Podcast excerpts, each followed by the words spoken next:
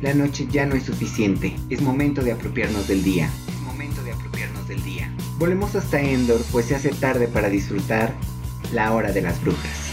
La hora de las brujas.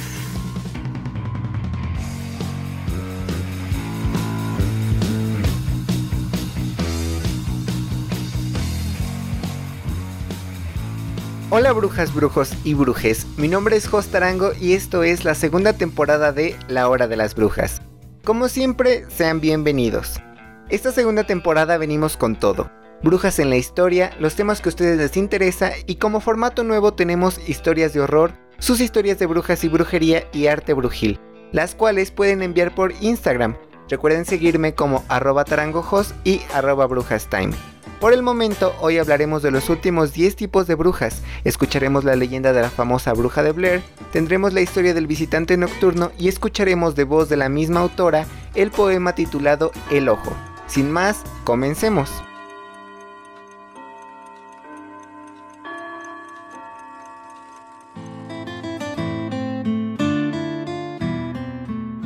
El reloj ya da las 12. Tu sombrero en el perchero, tu escoba en aquella esquina, el caldero borbotea y la hora de las brujas comienza. Quizá te hayas identificado con alguno de los 10 tipos de brujas que ya escuchamos en la temporada pasada. Si no es así, te recomiendo que corres a escucharlos. Puede que seas una bruja gartneriana, quizá una bruja sandriana, diánica, correliana, druida, solitaria, tradicional, augur, cósmica o ecléctica. Si no es así, quizá con alguno de estos 10 tipos de brujas te identificas. Recuerda que estas no son todas las que existen, existen muchísimas más. Sin embargo, estas son las más básicas con las que puedes empezar.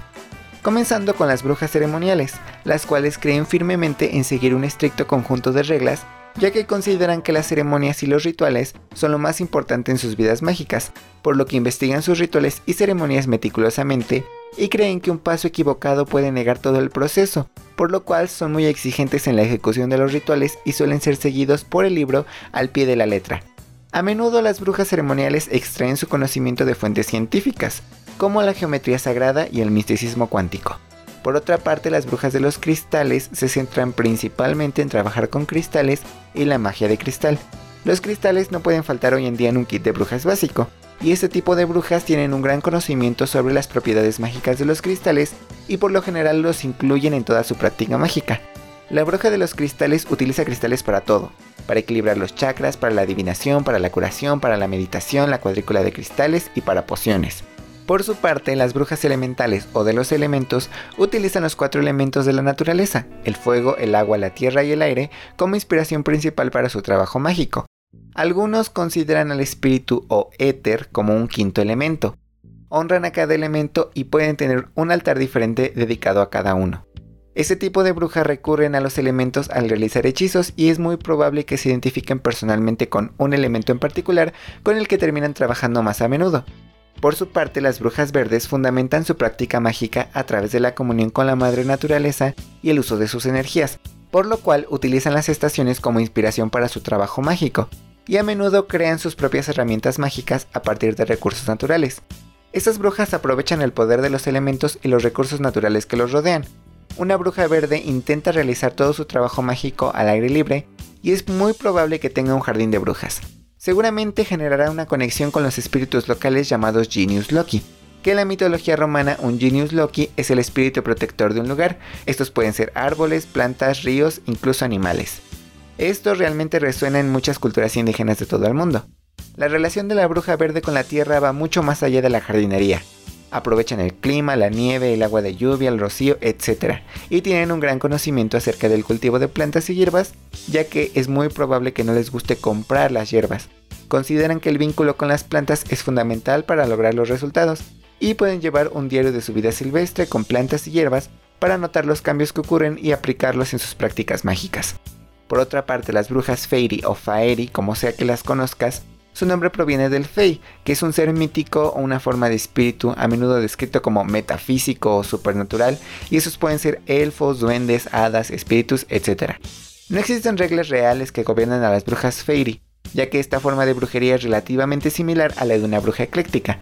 Se fundamenta en que toda la naturaleza, ya sea vivo como inanimado, contiene un espíritu y debe ser respetado. Tienden a ser practicantes solitarios con ideas muy individuales sobre sus vidas mágicas y pueden plantar un jardín para atraer a las hadas. Al igual que las brujas verdes trabajan con los cuatro elementos, solo que las brujas fairy lo hacen con los seres elementales, que son los seres mágicos que habitan el mundo férico o mundo de las hadas, el cual se divide en cuatro grupos.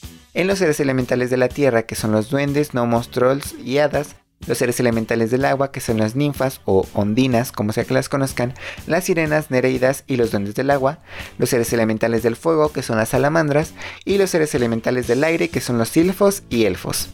Hagamos una pausa de conocer a las brujas y escuchemos un poco de una temible bruja. Su nombre es Ellie Kedward, también conocida como la bruja de Blair.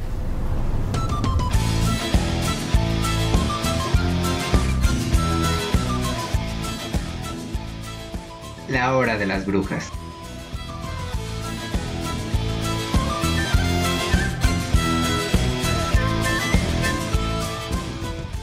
Ellie Kedward Nacida en 1729 en el antiguo pueblo de Blair, hoy Burkittsville, fue una mujer irlandesa que fue desterrada de su ciudad natal, Blair, después de que varios lugareños la acusaran de brujería.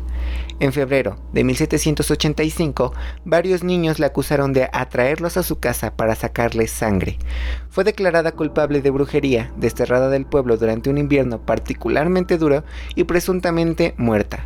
Diferentes informes afirman que el pueblo la arrastró al bosque, la ató a un árbol y la dejó por muerta. Los niños pequeños del municipio regresaron para investigar si Ellie ya había muerto. La encontraron viva y todavía atada al árbol. Los niños enviaron perros tras ella y la cortaron con palos y cuchillos. Mojaron sus manos en su sangre y presionaron huellas de manos en su carne antes de desatarla y colgarla del mismo árbol. En noviembre de 1786, durante el invierno de este año, la mitad de los niños del pueblo, de entre ellos los que delataron a Ellie, desaparecen. Ninguno de ellos es encontrado ni vivo ni muerto. Ante el temor de la intervención de fuerzas maléficas y el miedo a una maldición, los vecinos del lugar abandonan Blair y juran no volver a pronunciar más el nombre de Ellie Edwards. En noviembre de 1809 se publica un libro titulado The Blair Witch Cult o El culto de la bruja de Blair. Este libro cuenta la historia de una aldea maldecida por una bruja. El pueblo es Blair y la bruja Ellie Edwards. En el libro se da a casa a la bruja y es quemada por sus crímenes. En enero de 1824 se funda Burkittsville en el antiguo asentamiento de Blair. Ninguno de los fundadores conoce la historia original de Blair. En agosto de 1825, 11 vecinos de Burkittsville aseguran que del East, río que cruza la localidad, salía una mano de una mujer extremadamente pálida. Al ir a investigar, la mano desapareció y sin que nadie pudiera hacer nada, Aileen Trickle se sumergió en el río Aileen tenía 10 años de edad cuando desapareció. El cuerpo de la niña nunca llega a ser recuperado. Después de la desaparición, el arroyo se ve obstruido por una increíble cantidad de ramas sangrientas que afectan a la potabilidad del agua y pasa a ser la causa más probable de la muerte de un lugareño. En marzo de 1886, Robin Weber, de 8 años de edad, es dada por desaparecida y se envían equipos de salvamentos en su búsqueda. Al ver que estos no regresan, envían a un segundo grupo y los que encuentran a los hombres del primer grupo atados en forma de pentagrama y destripados en Coffin Rock. Los hombres regresan al pueblo a pedir ayuda, sin embargo, al regresar a Coffin Rock no se encuentra rastro alguno de los cuerpos. Robin Weber no dejaba de hablar de su encuentro con la anciana de la cual sus pies no tocaban el suelo. De noviembre de 1940 a marzo de 1941, empezando por Emily Hollands, siete niños más desaparecen en las inmediaciones de Burkittsville, en el estado de Maryland. En marzo de 1941, la intranquila y poco agradable vida de los lugareños de Burkittsville se ve aún más perturbada cuando un ermitaño, Rustin Parr, acude al mercado del pueblo y grita, por fin he terminado. Tras interrogarle, sin ningún éxito, les indica a los policías que le sigan a su cabaña, y así lo entenderán todo. Tras cuatro horas de caminata, llegan a su pequeña cabaña, descubriendo los cadáveres de los siete niños en siete pequeñas tumbas situadas detrás de la casa. Al exhumar los cadáveres se observan signos de violencia, algunos incluso están destripados, y todos parecen haber formado parte de un ritual diabólico. Parr es acusado de sus crímenes y su explicación consiste en que una voz de su mente, la de una anciana, le ordenaba y le dirigía en las muertes de los niños. Parr es condenado a la horca y es ejecutado. El 20 de octubre de 1994, Heather Donahue, Joshua Leonard y Michael Williams, estudiantes de la Universidad de Montgomery, deciden realizar un documento gráfico en Burkittsville sobre Ellie Edwards, la bruja de Blair.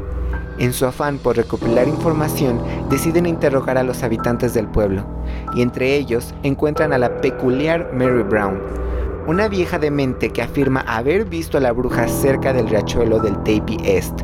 La descripción que ofrece es más parecida a la de un ser mitológico que a la de una bruja.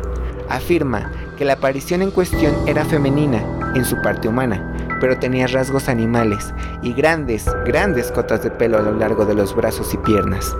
El 21 de octubre de 1994, los estudiantes, después de haber entrevistado a los habitantes de Burkittsville, se adentran en el bosque con el objetivo de encontrar Coffin Rock, a los 20 minutos del pueblo y de fácil acceso. El 25 de octubre de 1994, los estudiantes no aparecen y las autoridades encuentran el coche de Joshua Leonard aparcado en la carretera de Black Rock. No hay rastro de los estudiantes, aunque deberían haber vuelto hacia dos días. El 26 de octubre de 1994, los familiares de los estudiantes denuncian la desaparición de sus hijos y la policía de Maryland comienza una exhaustiva búsqueda de los jóvenes, ya que se teme por sus vidas si se han perdido en el bosque y no llevan provisiones suficientes. Esta tarea es realizada durante tres días por un total de 100 hombres, varios perros y un par de helicópteros. Como último recurso, se realiza un rastreo por satélite sin ningún tipo de éxito. No hay rastro de ellos. El 5 de noviembre de 1994 se da por finalizada la búsqueda sin ningún resultado. La madre de Heather, Angie Donahue, comienza una búsqueda personal de su hija y sus compañeros. El 19 de junio del 95, por falta de pruebas, el caso se declara cerrado. Es archivado a esperas de que se declare la muerte oficial de los estudiantes. El 16 de octubre del 95, un estudiante de antropología en una excursión encuentra enterrado bajo una vieja cabaña una mochila que contiene latas de película, cintas DAT, videocassettes, una cámara de video Hi-8, el cuaderno de notas de Heather y una cámara CP16. Después de analizar las pruebas, el sheriff Ron Cadence confirma la autenticidad de las pruebas y la pertenencia a los estudiantes. El 15 de diciembre del 95, tras mucho papeleo y la oposición de las autoridades, se les permite a los padres de los desaparecidos visionar algunos de los fragmentos grabados en las cintas encontradas en la mochila. Tras la visualización, las cosas no quedan demasiado claras. Los padres exigen volver a verlas y la petición es denegada. Los padres de los estudiantes afirman que hay muchos aspectos insólitos y poco concluyentes en los fragmentos que han visto, pero nadie les ayuda. El 15 de enero del 96, las investigaciones no avanzan, aunque se poseen las filmaciones, así que Angie Donahue decide contratar a un detective privado, Buck Butchaman, para que les dé más información de la desaparición de su hija. El 16 de febrero de 1996 se hace público el segundo fragmento de la película. La razón para el retraso de la proyección es consecuencia de la poca verosimilitud que produce la cinta en la policía. Angie Donahue se indigna, ya que cree que las cintas han sido trucadas y pone en tela de juicio la profesionalidad del sheriff. Este restringe todo el acceso a las pruebas del caso. El 1 de marzo del 96, el sheriff declara que las pruebas son poco convincentes y vuelve a declarar el caso como cerrado y sin resolver. El 16 de octubre del 97 termina la clasificación de todas las pruebas del caso, excepto las filmaciones de los últimos días. Se entregan a los familiares de los desaparecidos. El 20 de marzo del 97, el detective Buchaman entrega su informe final a la señora Donahue, en el cual plantea la posibilidad del asesinato por parte de un grupo satánico. El 16 de octubre de 1997 se entrega a los familiares el resto de pruebas. Angie Donahue acude a Hasham Films para reconstruir los hechos. La historia, leyenda y maldición de esta bruja son de los casos más grandes registrados. Incluso, al realizar la investigación de la leyenda aquí en la hora de las brujas, el ambiente cambió drásticamente, por lo cual se realizaron diferentes hechizos y rituales para poder mantener a los espíritus en descanso, otorgándoles luz y paz. La hora de las brujas no había tenido estos acontecimientos con ninguna otra historia sobre alguna bruja. La bruja de Blair fue, es y será un espíritu en busca de luz y paz, pero sobre todo de venganza. Se recomienda contar la historia con mucho respeto y sobre todo valentía y fuerza.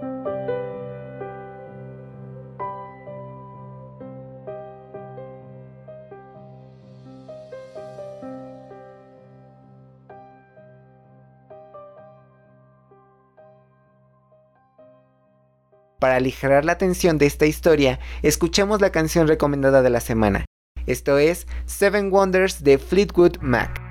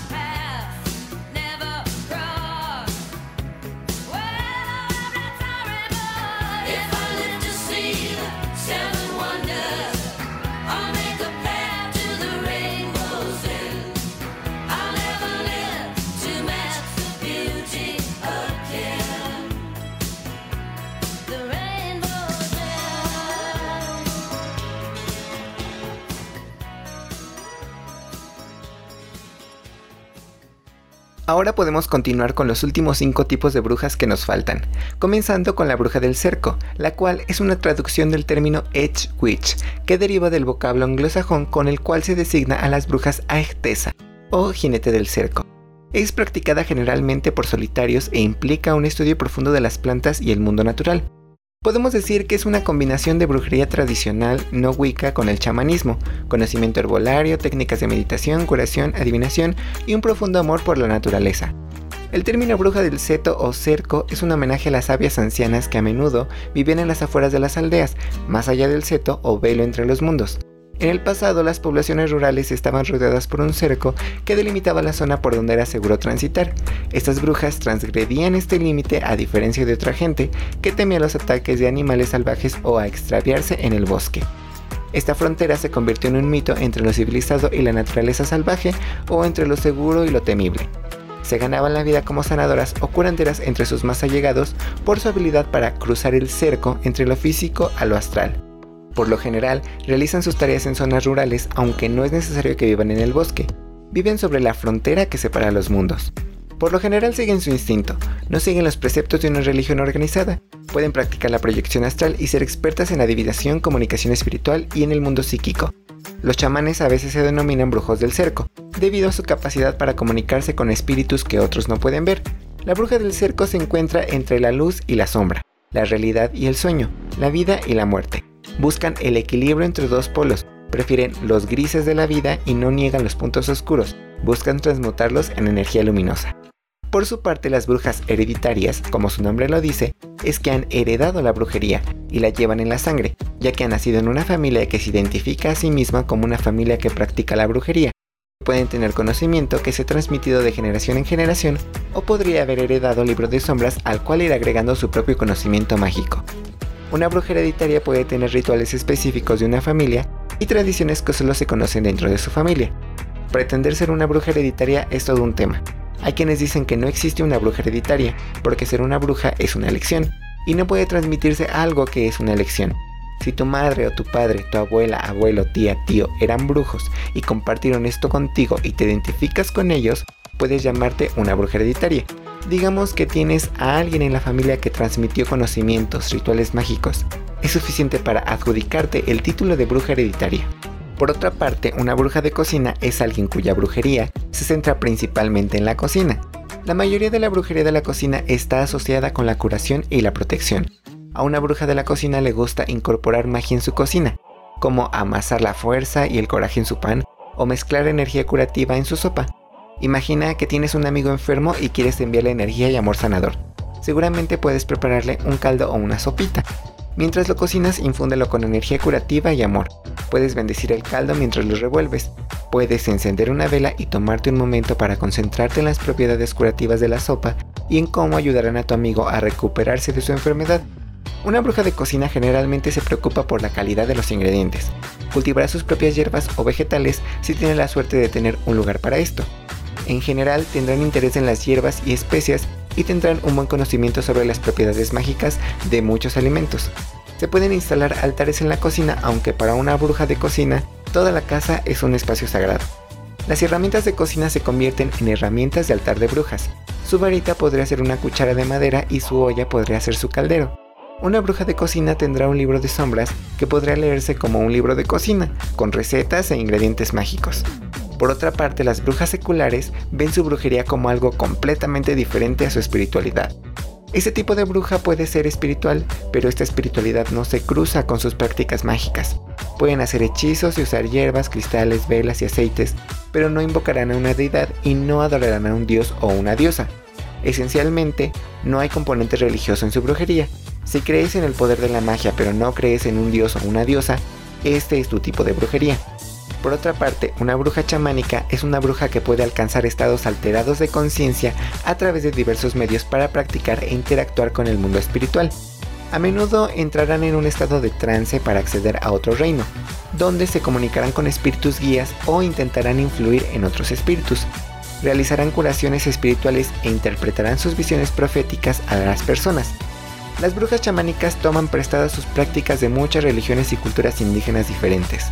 Y estos fueron los 20 tipos de brujas. Quizá puedas identificarte con alguna, si no es así puedes indagar más a profundidad y encontrarte. Incluso puedes definirte como un tipo de bruja nuevo tomando conocimientos de muchos tipos de brujas. Ahora vamos a escuchar el poema titulado El Ojo.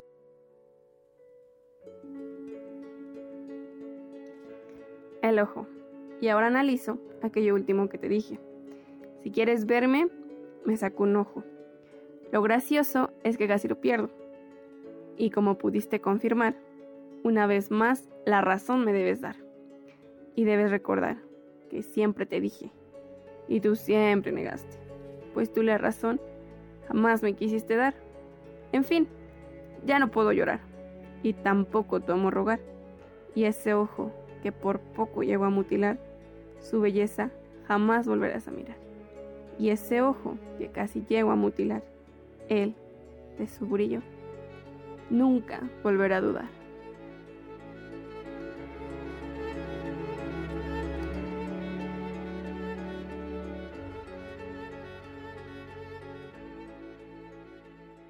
El nombre de la autora es Cindy Valdés, quien pronto comenzará a compartir en su Instagram un poco más de su arte. Si quieren leer este poema pueden encontrarlo en su Instagram, arroba zen.valdel. El link a su perfil está en nuestro Instagram, arroba brujastime. Ahora brujas, brujos y brujes, es tiempo de escuchar una historia de horror, de un niño que pueden reconocer como el visitante nocturno. Leonor se mudaba de nuevo. A su madre le encantaba la restauración, así que su predilección por las casas antiguas empujaba a la familia a llevar una vida más bien nómada.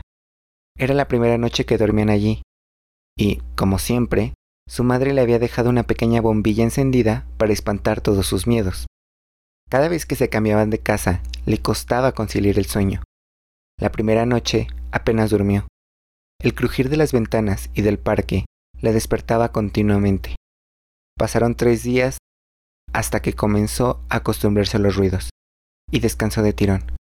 Una semana después, en una noche fría, un fuerte estruendo la sobresaltó. Había tormenta y la ventana se había abierto de par en par por el fuerte vendaval. Presionó el interruptor de la luz, pero no se encendió. El ruido volvió a sonar, esta vez desde el otro extremo de la habitación. Se levantó corriendo y con la palma de la mano extendida sobre la pared, comenzó a caminar en busca de su madre. Estaba completamente oscuras. A los dos pasos, su mano chocó contra algo. Lo palpó y se estremeció al momento. Era un mechón de pelo. Atemorizada, un relámpago iluminó la estancia y vio a un niño de su misma estatura frente a ella. arrancó a correr por el pasillo gritando, hasta que se topó con su madre. ¿Tú también lo has visto? le preguntó. Sin ni siquiera preparar el equipaje, salieron pitando de la casa. Volvieron al amanecer, tiritando y con las ropas mojadas. Se encontraron todo tal y como lo habían dejado, menos el espejo de la habitación de la niña. Un mechón de pelo colgaba de una de las esquinas y la palabra fuera estaba grabada en el vidrio. La familia se mudó de manera definitiva para dejar atrás aquella pesadilla. Leonor había empezado a ir a un nuevo colegio y tenía nuevos amigos. Un día, la profesora de castellano le repartió unos periódicos antiguos para una actividad. La niña ahogó un grito cuando, en una de las portadas, vio al mismo niño una vez más, bajo un titular que decía, Aparece muerto un menor en extrañas circunstancias. Si conoces alguna historia de horror, háznoslo saber y la contaremos aquí en la hora de las brujas. También, si quieres contar tu propia experiencia terrorífica, puedes hacerlo por medio de Instagram. Todas las historias serán escuchadas aquí en la hora de las brujas. Antes de que termine este episodio, hablemos de la festividad del día de hoy, Beltane. Su nombre se remonta hasta los celtas, para quienes la noche de Beltane marcaba el comienzo de la temporada de verano. Una de las principales actividades de la festividad consistía en encender hogueras en las montañas y colinas. En la antigua Irlanda, la hoguera de Beltane principal se encendía en la colina central de Uisnech, o el ombligo de Irlanda, centro de rituales del país, el cual se encuentra ahora situado en lo que es Westmeath. En Irlanda, el prendimiento de hogueras en Beltane parece haber sobrevivido únicamente hasta el presente día en el condado de Limebridge, específicamente en la ciudad de Limebridge, con su noche de hoguera anual, aunque algunos grupos culturales han expresado interés en revivir el hábito de Witchnach y quizás en la colina de Tara. En los tiempos modernos también se puede observar la iluminación de fuegos comunitarios de Beltane que se encienden en hogares en algunas partes de la diáspora celta, y por algunos grupos neopaganos, aunque en la mayoría de estos casos esta práctica es una celebración cultural más que el renacimiento de una nueva tradición. Pero, ¿qué se celebra en Beltane? Al igual que la festividad de Samhain marca la mitad de la rueda del año, y al contrario que esta marca el inicio de la época de luz, ya que como ya sabemos los celtas no contaban con cuatro estaciones, sino con dos, la época de luz que inicia con Beltane y la época de oscuridad que inicia con Samhain. Si bien para cada bruja la festividad es celebrada de diferente forma, te daré algunos tips con los que puedes celebrar esa festividad. Beltane inicia el 30 de abril en la tarde y culmina el 1 de mayo al atardecer. Esto para quienes gustan de celebrarlo en la fecha marcada por la rueda, pero para quienes van con la luna llena se celebró el 26 de abril. Te recomiendo poner en tu altar flores rojas, naranjas, amarillas y blancas ya que estos son los colores predominantes del fuego y la luz. Enciende incienso de lavanda, canela o copal Puedes practicar la adivinación, meditar, visualizar, manifestar, darte un baño floral y recargarte de energía. Y es lo mismo con tus cristales, cuarzos y joyas. Y recuerda que es una fiesta, prepara comida, haz una fogata, disfruta del tiempo con amigos y familia y agradece por estar vivo y ser parte de la naturaleza. Anota lo aprendido en tu grimorio y pásatela increíble. Feliz Beltane. Ya estamos por concluir, no sin antes enviar unos saluditos a las brujas que nos escuchan. Si quieres un saludo en especial para una amiga, envíen mensaje a la hora de las brujas en Instagram. Nos encuentran como arroba brujastime. Hasta aquí llegamos en el programa de hoy. No te olvides de seguirnos en Instagram como arroba brujastime y arroba tarangojos. Regálanos un like, comenta, suscríbete y compártenos con todos tus amigos. Yo soy Jos Tarango, nos escuchamos la siguiente semana aquí en la hora de las brujas. Bye bye.